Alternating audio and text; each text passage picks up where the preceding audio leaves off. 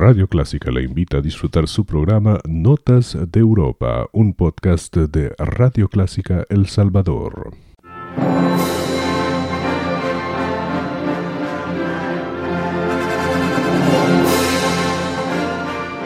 Déjese acompañar con la buena música. Clásica 103.3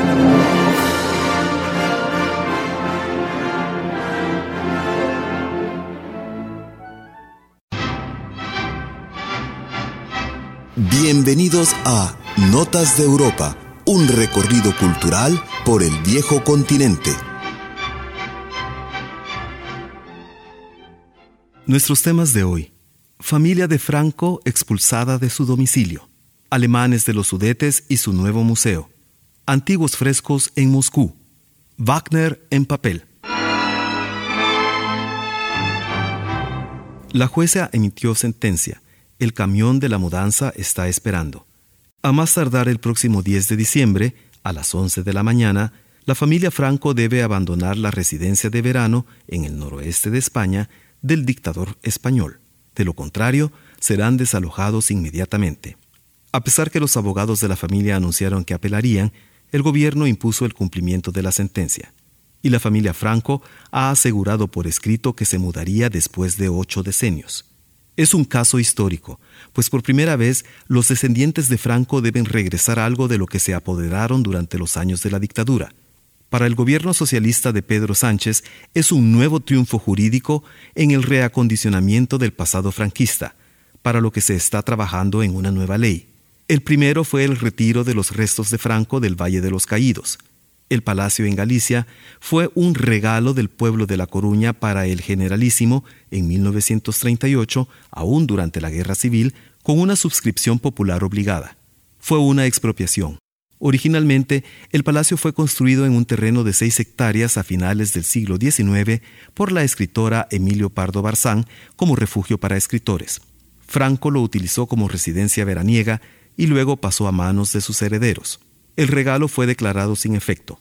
El Pazzo de Meirás fue declarado en 2011 Patrimonio Cultural y la familia Franco permitió el acceso al público durante cuatro meses al año. Pero cuando pase definitivamente a ser propiedad del Estado, puede ser que esté vacío. Alrededor de 50 camiones están preparados para transportar pinturas, gobelinos y libros, según el periódico Voz de Galicia.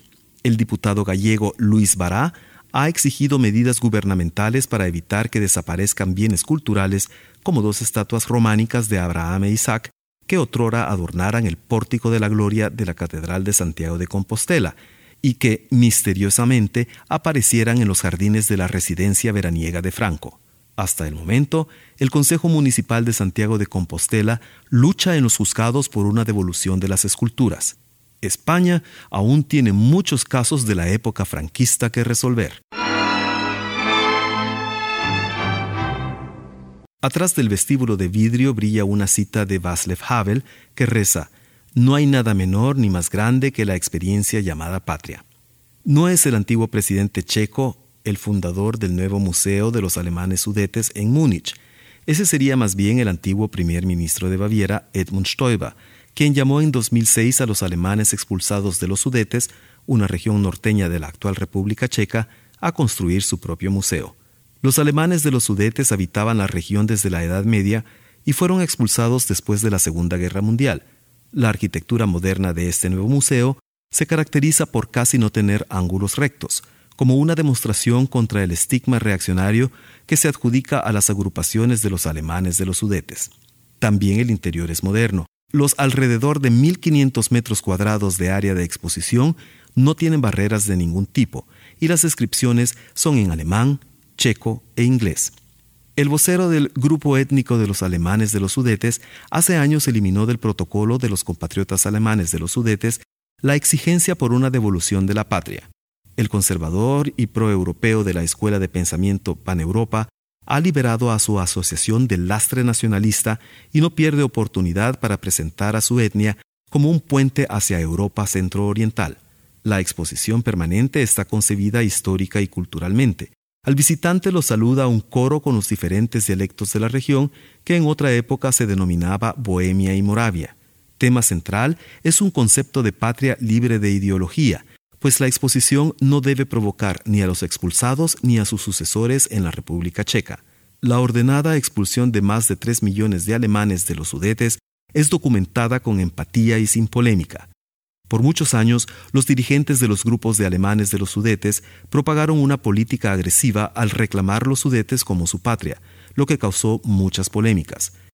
Esa postura parece superada, y ahora los alemanes expulsados de los Sudetes poseen un museo que honra su cultura y su historia. El Museo de Arquitectura de Moscú muestra por primera vez representaciones monumentales al fresco del Apocalipsis de San Juan Evangelista que estuvieron almacenadas por 80 años.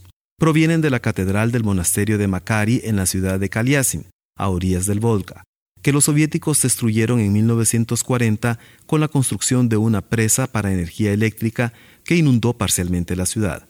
Los frescos fueron pintados en 1654 año en que la peste acabó con la mayoría de la población moscovita, por lo que la familia del zar Alexei Mikhailovich buscó refugio en el monasterio de Makari. Una documentación fotográfica muestra el rescate parcial de los frescos y la destrucción de la catedral, lo que puede considerarse como el apocalipsis de la arquitectura sacral rusa, según la curadora Yulia Ratomskoya. Kaliasin fue una pudiente ciudad asiática al noreste de Moscú en la provincia de Tver, el edificio más importante de la ciudad era la Catedral del Monasterio, construida en el siglo XVI. Los artistas que pintaron los frescos acababan de terminar los ciclos de las catedrales del Arcángel y de la Anunciación del Kremlin en Moscú. Sus visiones arquitectónicas en perspectiva inversa, las flotantes figuras alargadas, las finas líneas de las caras animadas y el transporte colorido son una obra maestra de la pintura sacra moscovita.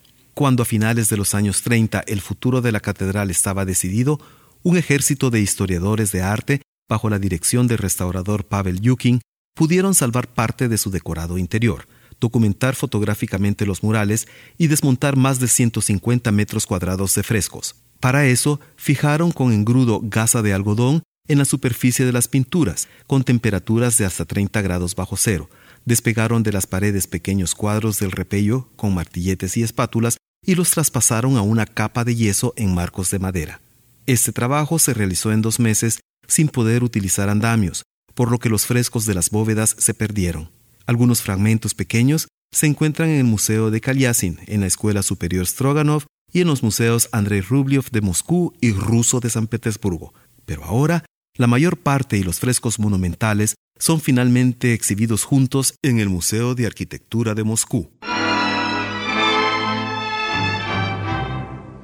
Son tiempos duros para los wagnerianos.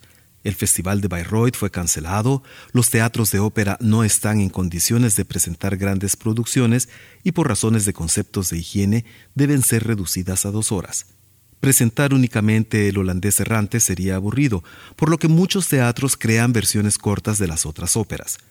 Algunas veces con resultados positivos, como es el caso de Lohengrin de Leipzig, una obra clásica en el sentido que el concepto wagneriano del Gesamtkunstwerk, la obra de arte total, aún no había madurado. En las obras posteriores, las áreas y los leitmotiv se engranan de tal forma que no se puede tan fácilmente reducir la obra sin dañarla violentamente. La tetralogía es imposible de acortar, no en el escenario, pero sí en papel. El ilustrador Martin Strack quiere experimentar algo diferente a sus trabajos anteriores, la ilustración de las novelas Profesor Unrat de Heinrich Mann y Frankenstein de Mary Shelley. Quiere mostrar la acción operística sin utilizar ni el texto ni la música, lo que intenta con esquematización, para lo que se sirve del arte lineal modernista. Pero como todo en Wagner está relacionado entre sí temáticamente, destinos individuales y motivaciones de la trama, no se puede sencillamente separar el principio del fin, por lo que se necesita una representación esquemática propia.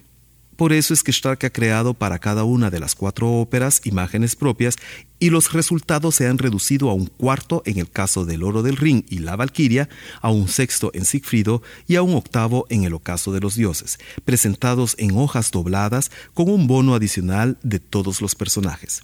En la parte posterior están impresas las listas de reparto e instrumentalización de la orquesta y el texto completo de cada obra, aunque para leer este último se recomienda utilizar una lupa.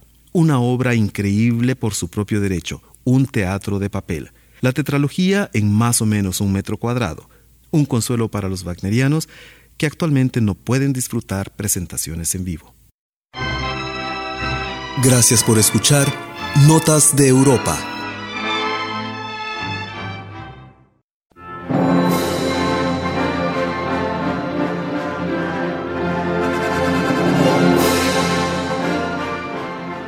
Acompañar con la buena música. Clásica 103.3